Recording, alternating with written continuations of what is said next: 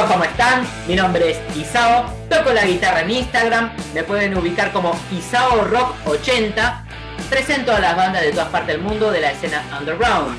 Ahora mismo estoy haciendo entrevistas para los artistas que están participando del Undertale en 2021, certamen organizado por la radio Pedimos Perdón de Uruguay.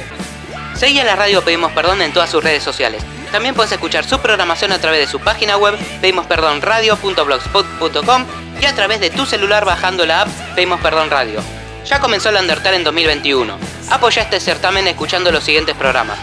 Maldito lunes, lunes 9 de la noche, Sacrificio Rock and Roll, jueves 9 de la noche, Pedimos Perdón, viernes 9 de la noche y ahora también los sábados a las 3 de la tarde. Hora Uruguay.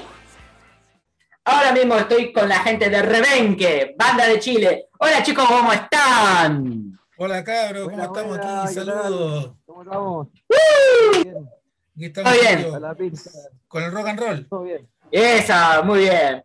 Bien, le comento a la audiencia en general de que la banda Rebenque es una agrupación chilena compuesta por Luis Gajardo en voz, charango, Trutru Caiquena, aquí presente, eh, Sergio Mesa, guitarra eléctrica y coros, Estamos. aquí presente también, presente. eso.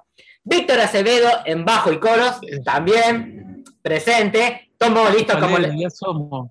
tomo lista como en la escuela. Estamos listos. Presente. Eso. Estamos acostumbrados, estamos acostumbrados. Perfecto. Fernando Bando en guitarra acústica y coros, Aura Palacios en acordeón y teclado y Cristian Navarro en batería, que no se encuentran en este momento, pero les mandamos un saludo muy afectuoso. Sí, un saludo a los compañeros porque están con, con trabajo. Está perfecto, muy bien. Bueno, chicos, empecemos nomás. Eh, para la gente que aún no conoce a la agrupación, ¿qué es Rebenque? Además del pequeño látigo. Bueno, lo que Revenque, lo que decíamos básicamente que como, como banda y como idea nace acá en, en Putaendo, que es la quinta región cordillera de Valparaíso.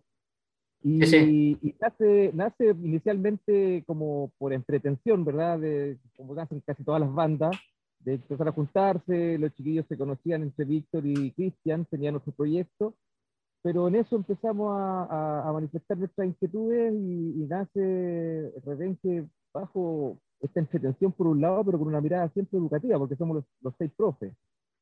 Por ende, eh, ahí, ahí ya le empieza a dar un peso a, a- a esta banda que inicialmente eh, solo hacía, o sea, to- tocábamos, hacía algunos covers y entretenerse, pero empezamos a, a proponer nuestros trabajos anteriores, por un lado, de cada uno de nosotros, porque cada uno de nosotros viene, bueno, somos una banda, ya, ya llevamos no tanto tiempo tampoco, cuatro años aproximadamente, eh, no somos tan viejos como banda, pero sí experimentados como profesores, ya tenemos nuestra edad, en el sentido de que, que ya no estamos como, no estábamos haciendo una banda de adolescentes, lógicamente. No, está Entonces, Ahí bien. agarra, ahí agarra más forma, ahí agarra forma Revenque ya. Pero inicialmente nos llamábamos Enroque porque andábamos buscando nombres, pero ya cuando empezamos a darle al clavo en esto de la sonoridad, de lo contestatario también a través de las letras, a través de la mitología, y ya empieza a tomar forma de este rock campesino que nosotros lo bautizamos así, porque nace, no solamente porque nace en el campo, sino que la sonoridad nos llevó a eso, a, a- a- definirlo como un estilo propio, de decir, "¿Sabéis que nosotros tocamos rock campesino, cuando nos preguntan hasta el día de hoy qué tocan ustedes, rock campesino, ¿dónde vamos? Claro. Es así. Entonces, eh, ahí nace Revenque, eh, ahí ya después de haberle puesto un nombre, como te decía, que se llamaba Enroque, eh, nos damos cuenta que hay un poco más de fuerza en el concepto y que va ahí como tomando este, como te digo, esta forma de, de- de rock campesino. Y ahí ya le, eh, se propone la, la banda, o sea, se propone al, al grupo completo el, el llamarse Revenque, eh, eligiendo todos el nombre, definitivamente. Yo lo, yo lo propuse nomás eh, como un nombre más, pero, pero sí con, con, con una idea. ¿Y cuál era la idea? Que el rebenque antiguamente se usaba para golpear, para maltratar no solamente al animal, no sé, todavía se usa, de hecho, el rebenque. Yo voy a la cordillera con los viejos, aprovecho de mostrarle la cordillera, por allá está. Eh, eh, y todavía se usan ciertos rebenque, pero, pero también el rebenque se usó mucho tiempo eh, para maltratar al peón. y, y eso hacía también una ignorancia frente a- a- al pueblo, ¿no es cierto? Porque no tenía acceso a mayor información y era, era latigado con este rebenque que te quedáis callado y haces caso nomás, pues, y listo. Dice, Era un sometimiento eh, lamentable en ese tiempo de, de- de- de este uso de esta herramienta. sí, Eh, pero nosotros, yo el concepto cuando se plantea, se plantea desde que Rebenque ahora viene, viene a rebenquear con educación, viene a rebenquear a aquellos que han, han hecho injusticia con nuestro pueblo, con nuestra gente, sobre todo en el, campa- en el campesinado. Y ahí agarra forma, porque ya agarra una forma más potente, que es donde decimos que venimos a reivindicar también lo que es el campesinado nacional, en este caso latinoamericano, no, no solamente chileno, sino que latinoamericano. yo notaba que mismo eh, ustedes que hacen, si bien hacen rock, también encontraba ciertas particularidades en cuanto a sus ritmos, a la instrumentación, por ejemplo, que eh, también mezclan sonoridades de tintes eh, folclóricos, ¿no? Justamente, bueno, vos me estás explicando que el rock campesino básicamente es eso. De pronto lo relaciono eh, levemente con los jaivas, si se quiere. No sé si la estoy pifiando demasiado, pero por lo menos, eh, más o menos por ahí va la cosa. Para mí. ¿Qué sé yo? Hay una influencia, hay una Sí, influencia. Sí, pues, son bandas como emblemáticas. chileno, sí, y como rockero chileno, casi todos los rockeros chilenos tenemos la influencia de los Jaivas y de otras bandas, pero los Jaivas son trascendentales en ese sentido, un transversal, me permite. Está Cruzan, bien. cruzan tanto edades como estilo. Rebenque es Undertale en 2021. Eh, cuénteme, ¿cuáles son los inicios de la banda? Ahora sí, Víctor. Ya, bueno, yo te, te iría contando que en, en principio eh, el baterista, Cristian, conmigo nos unimos al Peña, que es el guitarrista eh, acústico nuestro, con otro guitarrista. Y él tenía sus canciones y empezamos a tocar. Pero en definitiva nos dimos cuenta que era como demasiado sacrificio ir a ensayar a su, a su casa, porque él vivía muy lejos, entonces eh, de pronto el, el Feñita dijo, ya, yo voy a ir a tocar con el Luchín, ellos se conocían de antes, y nos invitaron, pues, y en la invitación, eh, así pasó un ratito, y invitamos al, a Checho, y Checho ahí asumió su toda su energía y, bueno, su carga positiva para tirarnos para arriba, pues, y eso fue en definitiva. Checho ha sido el productor y el director del grupo. Pero Claro. yo creo que lo que le ha dado fuerza al grupo, lo que le ha dado fuerza al grupo, ha sido esa propuesta distinta, diferente, que tiene, que- y, y que tiene que ver un poco con la con todo lo que tiene que ver ahora, con todo lo que tiene que ver, con, con todo lo que tiene que ver con la nueva música y también con lo que significa la nueva propuesta de estar también eh, evidenciando la injusticia social y también promoviendo un poco todo el tema eh, de la lucha de los pueblos originarios y, y nosotros andamos en esa, ¿no? Claro. Pero, sí, pues eso es. en la fin. Bueno, No, y no ahí te nos vemos, juntamos. no te vemos, Vitoco, no te vemos, no te vemos. Apúntate la cara. Pero si no importa, que no me vean, pues estoy hablando, pues. Ya. Ent- Ya, pero bueno, lo que yo quería explicar era que el grupo con el tiempo nos dimos cuenta que estábamos proponiendo algo que era distinto, parecido a todo, pero parecido a nada, así. ¿Ya? Era Claro. como que éramos parecidos a los Jaivas, pero no éramos los Jaivas. Parecido, no sé, al Congreso, pero no éramos Congreso. De bandas chilenas que han sido consagradas, ya que están eh, a otro nivel, digamos. Claro. Pero nosotros nos sentimos contentos de, haber propuesto algo, que, con todo lo que eso significa, porque el Rank que tampoco es una banda así como que tú puedas decir, puta, esto mandémoslo a viajar por todo el mundo. Yo creo que el Rank necesita una madurez que ya tenemos, pero esa madurez hay que proyectarla. Y en esa proyección estamos. Eso, no sé si me entiende lo que quiero decir. Sí. Yo sí. cual. Sí, sí, En esa proyección estamos. De Y- poder mostrarle a todo el mundo lo que somos. Esa es la Pero en idea. eso estamos, en eso estamos en Sí. todo caso. ¿Y Por cuáles algo son, estamos en Undertale. Por supuesto, obviamente. Y Esto está saliendo para Latinoamérica, así que estamos... No solamente Latinoamérica, acá, hasta Japón están saliendo. Y cuéntenme, ¿y influencias musicales de la banda? Bueno, ahí las influencias son variadas porque, eh, digamos, haciendo un análisis musical, en el fondo la banda, el sonido y la propuesta musical de las composiciones eh, es básicamente una mezcla de todas nuestras propias influencias. O sea, ahí nosotros nos damos cuenta, ahí se está uniendo alguien más.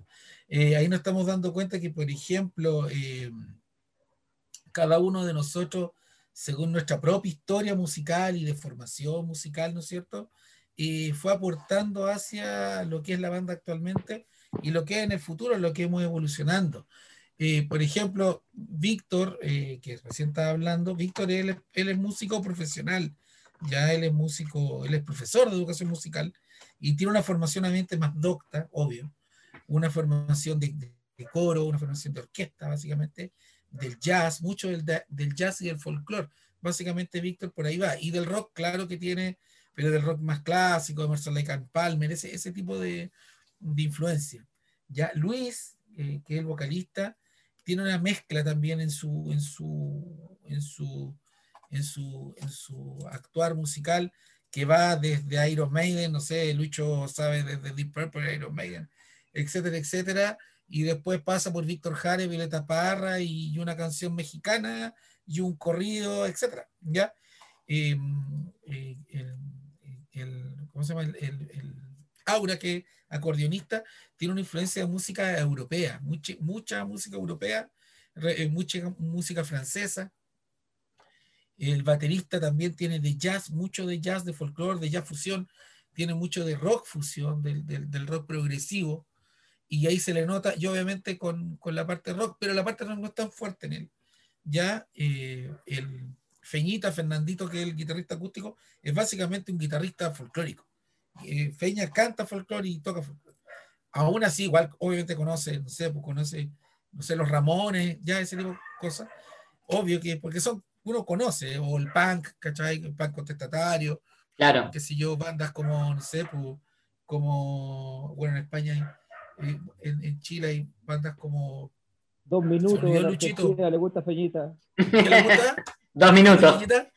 Dos minutos, claro, claro, dos minutos. La polla récord. la polla, los miserables. bueno, y yo, y yo, como ustedes piensan, rockero, del rock metal. Yo vengo básicamente de la influencia del metal de toda la vida, de toda la vida, de, lo que usted quiera del metal, nómbreme de bandas metaleras actuales, antiguas, eh, qué sé yo, etcétera, de estas, de estas grandes bandas que van al Walker Festival, qué sé yo, en Europa, en, los festivales en España, qué sé yo. Yo he ido a montonera de, igual, bueno, también obviamente del rock clásico, pero también por ahí va la influencia mía de, lo que es el folclore, digamos, latinoamericano en general, y los jaivas, yo por lo menos para mí, eh, para mí desde niño yo nací, crecí con los jaivas.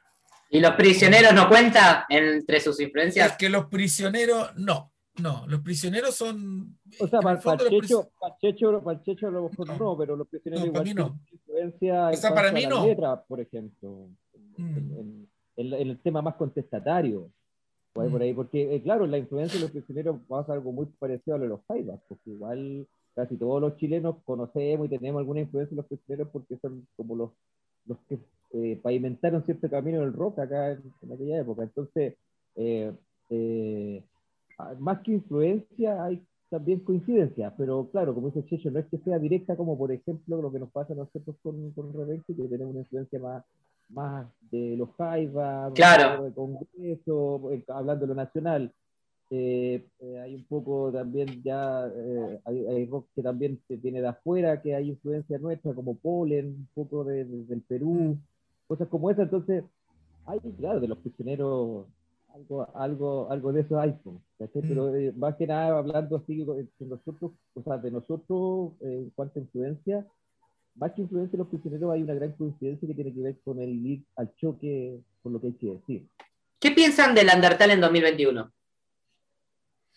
Bueno, ahí yo tengo harto que ver con eso, porque como recién decía Víctor, Y yo, bueno, obviamente me, me, me uní como músico, pero dentro siempre de, de, los equipos de trabajo, como cualquier equipo de trabajo, eh, ya sea musical, artístico, educativo, lo que sea, tiene que haber roles.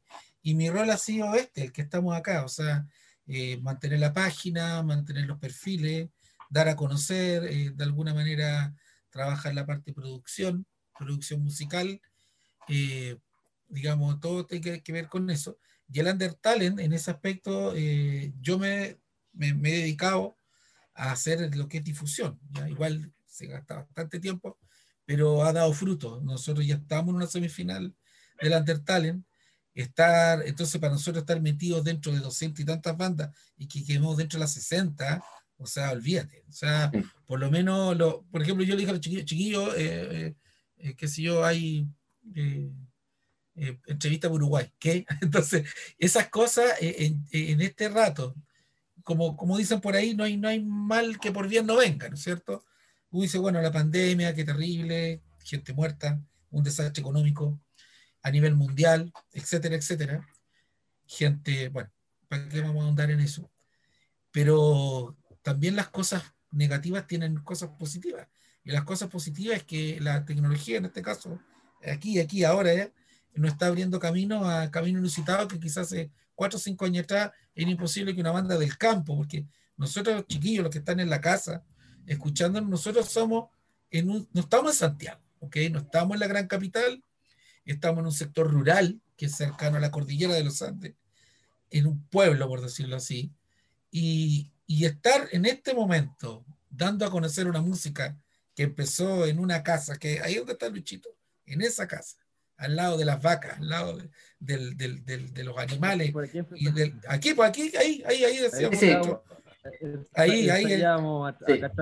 Es una casa, digamos, de campo. Entonces, el estar, el estar en Undertale en este rato y que nuestra música es hecha con cariño, porque yo creo que lo primero que tenemos que decir que nuestra música está hecha con cariño, con amistad, con amor, pero con fuerza, con energía y con, y con honestidad. Yo creo que nosotros lo que más nos caracteriza es que estamos haciendo una música que para nosotros nos gusta. Y si le gusta a la gente, maravilloso. Y si a alguien no le gusta, maravilloso también, porque por último nos escucharon para decir, no nos gusta. El peor sería que nadie nos pescara, que nadie tomar en cuenta. Entonces, el Undertale para nosotros de verdad que es una gran ventana internacional y que obviamente se junta con otros hitos que estamos cumpliendo este año a nivel internacional y que para una banda chilena y sobre todo de una región, de una provincia, como quieran ahí decirlo los chiquillos en, en sus casas, es una oportunidad gigante. Y si llegamos a la final, maravilloso. Solo depende de ustedes, de su voto. Por supuesto. Todo a votar, todo a votar, todo a votar. Bueno, lleven a Rebenque a la final. Por favor, a la gente que está escuchando esta entrevista, lleven a Rebenque a la final, votan, así que hagan lo que tengan que hacer por ellos.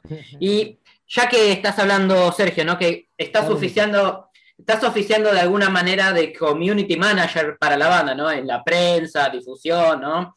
y todo esto. Sí. Bueno, obviamente motivado un poco por la pandemia porque tocar no pueden tocar. Eh, entonces, eh, toca esto. No hay mal que por bien no venga, como dijiste. Eh, ¿Qué pensás sobre los medios de comunicación under, no? O sea, lo que no son la BBC de Londres, ¿no? O los medios de, de comunicación grandes. ¿Qué opinión tienen sobre los periodistas under, los medios de comunicación under que ayudan a la par de los músicos under? Mira, eh, yo creo que el under es importante para que lo que hablaba un poquito hecho recién, se pueda mostrar, en este caso, una banda que venga de un pueblo, eh, o pueda mostrarse unos, muchachos que están recién saliendo. en ese sentido, el under es poderoso, porque todos tenemos, yo creo que todas, hasta las bandas más grandes, tienen que pasar por ese lado. Eh, el tema es que haya espacio para el under y que, y que tenga esa importancia, porque, porque el under finalmente es el semillero. El, semillero que, que, tira una nueva banda, que tiene un nuevo estilo. Cuando hablamos de una banda que se saca la cresta trabajando, ya no vamos a hablar de los prototipos actuales, ¿no es cierto? Que, que pucha, los meten dentro de un estudio, un par de pistas y sacamos un, un, un artista, comillas, nuevo, ¿no es cierto? Que, que, que, es lo que se está estilando actualmente. Música urbana, la música urbana. Claro, entonces para uno que no puede apostar, por ejemplo, la BBC, como decís tú, o, o, otras plataformas que le encantaría, o sea, si a nosotros nos llaman la BBC o que nos llame, vamos a ir a tocar porque nuestra pega es tocar, es comunicar, es estar ahí. Eh, pero así como lo, si nos llama, en este caso, el movimiento under y donde nosotros deberíamos más encima nosotros que un movimiento under, eh, desde el bar, ¿no es cierto?, desde parado en la esquina tocando, desde la marcha social, estar ahí presente, o sea, eso ya es parte del under. Entonces ahí yo creo que la importancia, como tú lo dices, es tremendamente grande, o sea, eh, tiene que haber espacio eh, para que exista el under eh, pensando en el futuro, ¿no es cierto?, en cómo, cómo vienen las nuevas bandas, ya sean jóvenes o no sean jóvenes, ¿caché? Porque finalmente eso es una de las gran gracias que tiene el under que tú te encontráis con todo. E, e, en ese espacio te encontráis, no hay edad para ese espacio. Y ahí es donde hay una importancia tremenda, pues ahí mm. se abre, porque no todos tenemos la posibilidad de ir a, un, por ejemplo, ir a ver una banda a un concierto o a un, o, a un estudio de televisión. Claro. Que sea como público, pero todos no lo tenemos. Pero sí, la mayoría tenemos de repente como para ir a, a, a un encuentro, ya sea en una plaza pública o ir a un bar y pagar alguna más barata, ¿no es cierto? Y poder escuchar música excelente. Exactamente. Ahí, ahí yo creo que el under juega una importancia mayor.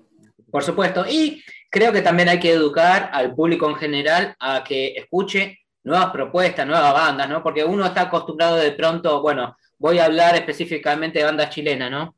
Eh, qué sé yo, uno escuchará Los Prisioneros, Al Este, eh, Jaivas, La Ley, eh, Los Tres, por dar ejemplos, ¿no? Está bien, son bandas que por ahí admirarán, no admirarán, pero son gente que ya tiene su legado y nadie les va a quitar por el hecho de escuchar una banda under. Porque mal o bien, ellos ya la hicieron, ¿entendés? Estaría bueno que la gente en general sea abierta a escuchar nuevas propuestas, ¿verdad? Eh, claro, en ese aspecto, básicamente los medios de comunicación en este rato, en el siglo XXI, eh, ya no tienen el poder de antes. Hay que entender que a, partir de, que la tecnología se masificó, eh, se crearon nichos, nichos de, interés. Por lo tanto, por ejemplo, en los años 80, eh, una banda o un artista, cualquiera solista, lo que sea, si tenía una o dos presentaciones o cuatro presentaciones en televisión al mes, era el, el artista que existía. El secreto existía porque salía en la televisión.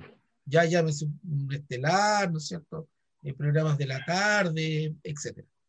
Y a partir ya del año 2000 en adelante, los medios de comunicación perdieron peso en eso.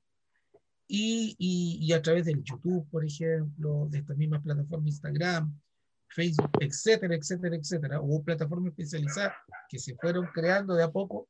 Eh, eso, eso fomentó primero la creatividad y segundo fomentó que la gente pueda elegir qué quiere y no quiere escuchar. Y finalmente a partir de un like o de dos likes o de mil likes o de dos millones de likes o tres millones de reproducciones de un tema, tú existes porque la gente quiere que tú existas, no porque un medio quiere que tú existas.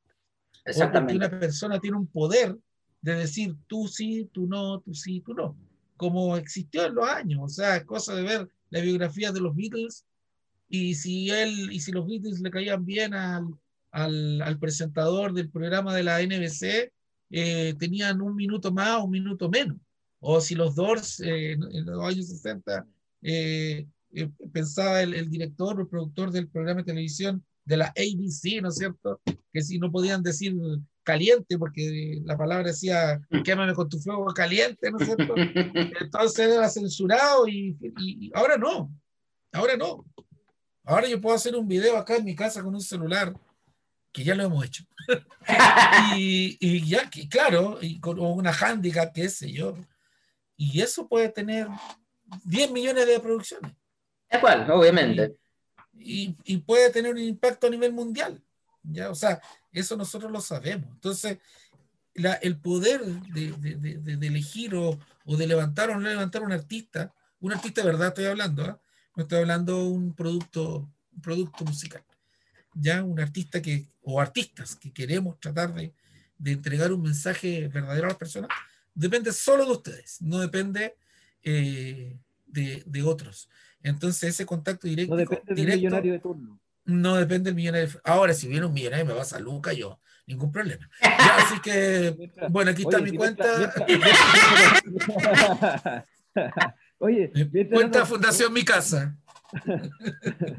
mientras no nos ponga, no nos ponga condición, por ejemplo, no tocar en escuela y no tocar en las plazas, dele nomás. Claro, claro que sí. Para redondear que, por ejemplo, nosotros, eh, hoy tenemos un canal de YouTube con algunos videos, presentaciones en vivo, videoclip, que hemos hecho con harto esfuerzo, con harto cariño.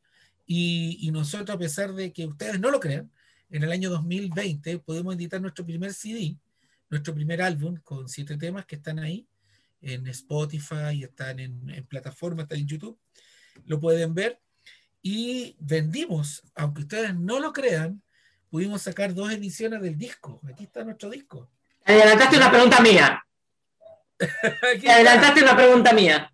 Ah, bueno, la gente que está eh, escuchando esta entrevista y, y todavía no lo puede ver por YouTube, el señor Sergio Mesa está mostrando un ejemplo de lo que es un disco físico. Más allá de las plataformas digitales, existe el disco físico. Y te adelantaste una pregunta, pero bueno, eh, cerrá la idea, eh, Sergio. Eh, claro, el disco físico existe todavía. Ya, aquí está.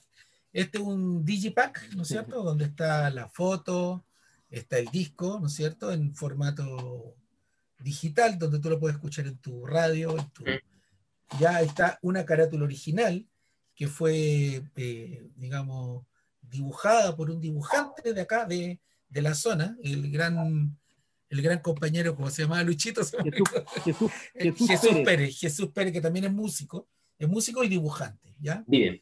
Y, y este, y esta carátula está inspirada en nuestra, en nuestra cultura, eh, digamos, de nuestro valle, de la Concagua, donde hay una deidad, hay, ¿no es cierto?, una, una diosa que es como una diosa mapuche, Claro. que está rompiendo la ciudad y dando eh, paso al agua y a la naturaleza. Y hay algunos seres mitológicos que están ahí. Y bueno, y ahí están nosotros. Y, y nosotros, gracias a nuestro esfuerzo, pudimos sacar dos ediciones, que es esta edición que ustedes ven, que es un Digipack, que digamos es como tríptico, y sacamos una edición más económica para que todos pudieran tener el disco en sus manos, que es una edición eh, Wallet CD, que es como un sobrecito, pero que igual tiene, ¿no ¿cierto? Fotito y las letras de los temas para que puedan cantar y tocar su guitarra y, y cantar nuestras canciones. Así Bien. que- pero eso, esto, chiquillos, es un esfuerzo muy grande. ¿eh? Un Sí, esfuerzo muy grande. Luis.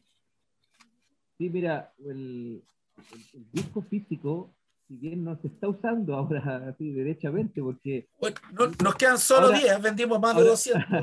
Oye, ahora, ahora ni, lo- ni los autos tienen para poner CD, po. ahora todos vienen con un pendrive. eh, Bluetooth. Entonces, tener, claro, tener el disco físico, eh, igual para nosotros fue un desafío por un lado, pero por otro lado también era lo que queríamos hacer como, como banda y como personas de tener, eh, no solamente decir, ¿sabes qué? En las redes está nuestro disco, sino que mira, aquí, aquí está nuestro disco, este puede ser nuestro esfuerzo. Bueno, Es lo que queríamos dejar para nuestras generaciones futuras también. Exactamente. Bueno, ahora justo, ustedes se adelantaron a la pregunta clásica que hace Isao, porque esta es una pregunta que se la hago a todo el mundo. Nadie se salva de esta pregunta. Eh, antes de hacerles la pregunta formal y que me vuelvan a explayar al respecto, eh, ¿quieren decirme cómo los ubica la gente a Rebenque en las plataformas digitales, en las redes sociales? Muy fácil. En Instagram es, es arroba rebenque-rock. Y ahí nos va a ver al tiro. En Facebook, de- en Facebook está el fanpage que es Rebenque Rock. Y en YouTube es Rebenque Rock Campesino. Rebenque Rock Campesino en YouTube. Y sale inmediatamente nuestros videos y salen todas las presentaciones. Ese es el Y, disco completo. los y está el disco completo más dos videoclips. Ya dos videoclips que están ahí. Y ojalá de aquí a un tiempito más salga un tercer videoclip del álbum, y ahí estaríamos cerrando, ¿no es cierto?, el ciclo del álbum, y ya estamos componiendo temas nuevos y estamos produciendo acá mismo en Home Studio, y, y están sonando bonitos los temas, así que espero de a poquito eh, empezar a lanzar un, un single y así. Yo siempre les hago eh, esta pregunta a todas las bandas, ¿no?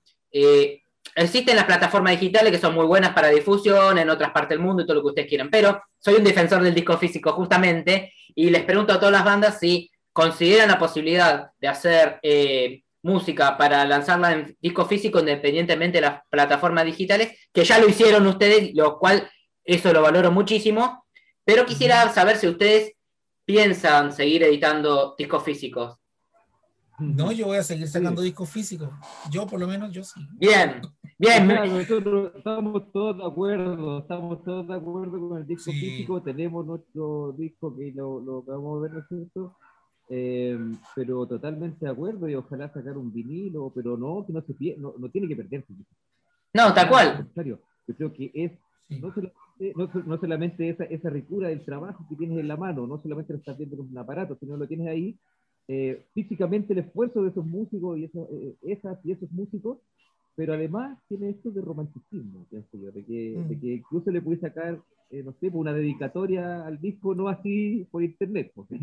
Correcto. hasta, eso. y, y, yo les quiero dar un dato a todas aquellas personas que creen que la música que escuchan en Spotify es de ustedes. Y les puedo indicar que la música que todos ustedes escuchan en Spotify no es de ustedes, es de la persona que la subió.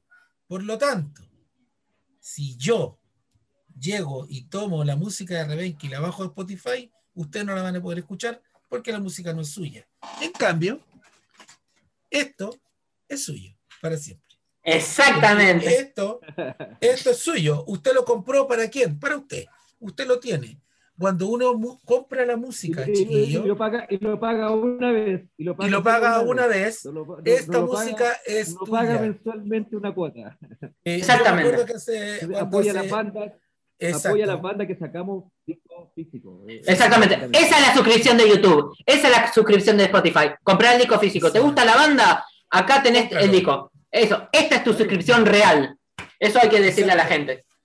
Eso tienen que entenderlo. Nos quedan todavía, entonces, si le quieren descargar de Uruguay, Argentina, Perú, Bolivia, lo mandamos para allá sin ningún problema. Yo lo mando sin ningún problema. Muy bueno lo que tú acabas de decir, de que, claro, si pagáis todos los meses 5 lucas, hablando de la plata chilena, 5 10 dólares, 2 dólares, 20 dólares, O sea, que, que, pague, que pague esas mismas 5 lucas por tu disco físico que te va a llegar a la casa una vez para tener siempre la música, o sea... Es tuya. No hay chiquillo, chiquillo lo otro que le va... Claro, hay algo que uno tiene que pensar, la gente, la gente que no, que no entiende cómo funciona el business, ¿ya? Eh, por ejemplo, tú te, tú te suscribes por, no sé, 5 dólares a Netflix, por ejemplo, ¿no es cierto? Y tienes 2.000 películas, 3.000 películas para ver. Hoy día viste una película de acción que te encantó, que te fascinó, un documental fantástico, maravilloso, lo viste hoy dentro de dos meses más lo buscas de nuevo, no está. Exacto. Simplemente no está. No está. Entonces, cuando tú, antes, ¿no es cierto? Cuando uno se compraba el VHS. Exactamente. compraba, eh, ¿cierto? El DVD. Exacto. El DVD de la película o el Blu-ray de la película. Es tu película. No es eh. de la persona que lo tiene en una nube. Otros chiquillos que también sucede es que hay plataformas, todavía existen. En, Chile hay una plataforma eh, que es relativamente antigua, pero, pero que se quedó un poquito atrás, que es Portal Disc, ya que Portal Disc en Chile es una plataforma de descarga digital, ¿ya? en la cual básicamente si no tienes el disco físico lo descarga y tú lo tienes en, en, un sistema digital, en un disco duro, etc. Que también eh, es asequible porque tú lo puedes comprar la bajada. Ahora, nosotros, yo les digo al tiro, eh, nosotros de aquí, ojalá septiembre, eh, vamos a tratar, vamos a intentar, que en sí, tres minutos, eh, de estar en, en, el estudio ION de Argentina, donde, de Buenos Aires, donde se hizo el programa famoso, ¿no es cierto?, en el estudio. Vamos a estar ahí y vamos a lanzar prontamente, yo creo que de aquí una semana o dos semanas más, una campaña de una campaña de crowdfunding a través de una plataforma que vamos a estar atentos, así que atentos a las redes, eh, donde ustedes pueden comprar pack de nosotros, ¿no es cierto?, donde hay disco físico, polera, póster, y va a haber una transferencia digital de toda nuestra, de todo lo contenido de acá. A ver cómo se los puedo explicar. Todo lo que está aquí, toda la información que está en este disco, en una calidad de 24 bits. Ustedes saben lo que significa 24 bits de, de, un, de un, archivo digital. Fotos, fotos inéditas, eh, información, ingeniero en sonido, quién tocó qué cosas. Toda esa información va a estar disponible por una pequeña cantidad de dinero en una transferencia exclusiva vía WeTransfer, donde es un link exclusivo solo para la persona que lo compra, donde Es un link temporal que la persona lo baja y ese pack con unos 5 o 6 dólares va a ser similar a tener un disco físico, pero en formato digital, en una carpeta donde va a estar todo. Entonces, eso, por ejemplo, tiene que valorarse. Pagar 2 dólares, 3 dólares, 6 dólares por una bajada de información completa que nadie tiene es pagable. Entonces, chiquillos, yo los invito a cooperar, a cooperar con aquellos que estamos tratando de difundir la cultura, la música es cultura, como decía por ahí, como se dice por ahí, y en los tiempos de pandemia la, la, la música, el arte, es el alma de los pueblos, entonces eso no olvidar. La música y la cultura es el alma de los pueblos. No dejemos que nos desalmen, no dejemos que los políticos y, los, y los, la economía nos dejen como entes. Somos seres pensantes, pero seres con alma y con eh. corazón. Así que esa es la invitación. Y por dos mil pesos, tres mil pesos, cinco mil pesos, usted no se va a hacer ni más rico, ni yo más pobre. Todo lo contrario, nos vamos a enriquecer mutuamente. Me gustaría que finalicen esta entrevista presentando el tema con el cual están participando en el Undertale en 2021. Y de ya, muchas gracias Luis, muchas gracias Sergio por su tiempo y esta entrevista. Y por supuesto, gracias a, eh, al señor Víctor que, bueno, está por ahí. Bueno, invitamos a todos ustedes a seguirnos en nuestras redes, rebenque-rock campesino, rebenque rock en Instagram, rebenque rock campesino en YouTube y en, Facebook. Y el tema se llama, ahora Flor sí, del Chagual. Flor del Chagual, ahí está nuestro gran single de nuestro caballito de batalla. Flor del Chagual para todos ustedes. Muchas gracias, cariño. Muchas gracias, Rebenque. Flor del Chagual. Nos vemos en el Undertale 2021 y que sea rock.